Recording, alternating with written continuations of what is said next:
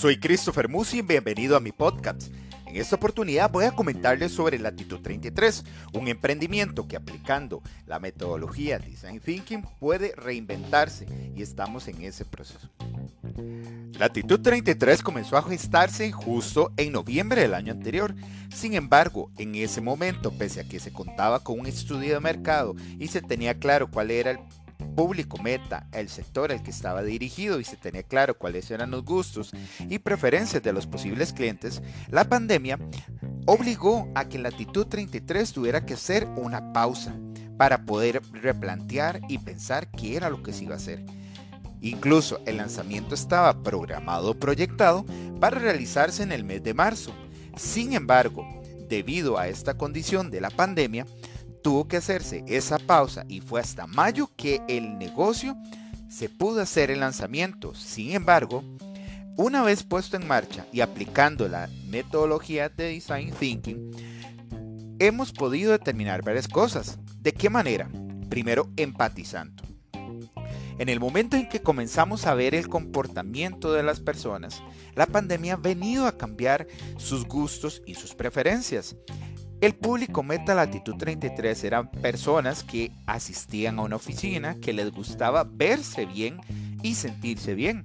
Sin embargo, la mayoría del público meta latitud 33 actualmente se encuentra haciendo teletrabajo, por lo tanto ya no utilizan eh, camisas formales o camisas manga larga. ¿Qué se ha estado moviendo en latitud 33?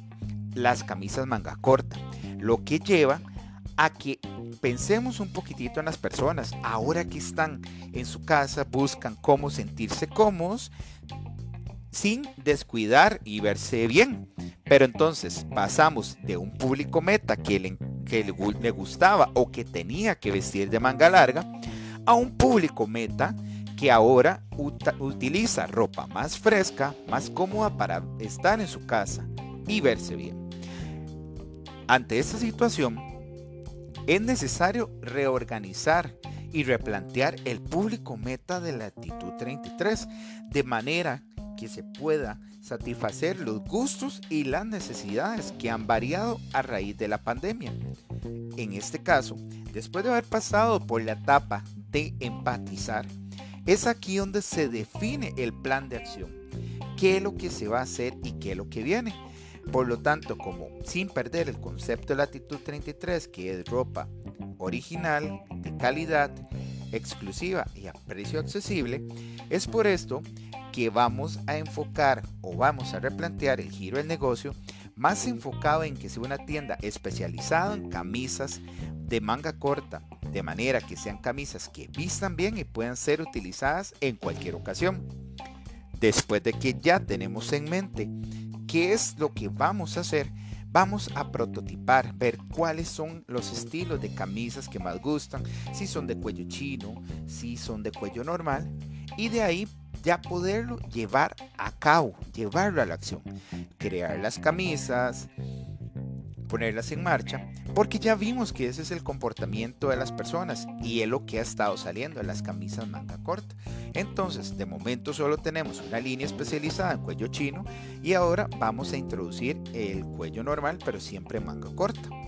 Una vez que ya hemos llevado el plan de acción y lo hemos puesto en marcha, ahora sí, vamos a hacer el testeo para ver una vez que esté en marcha, vamos a ir midiendo los resultados para ver si efectivamente el giro del negocio que estamos haciendo o replanteando es el adecuado y es el correcto. Para esto es importante estar en una constante retroalimentación, estar midiendo los resultados y por supuesto estar atentos a las condiciones del mercado.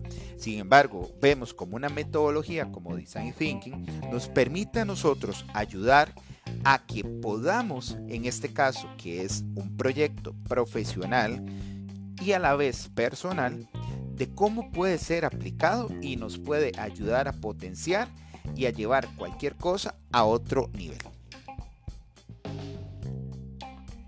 Soy Christopher Mucio y nos escuchamos en el próximo podcast.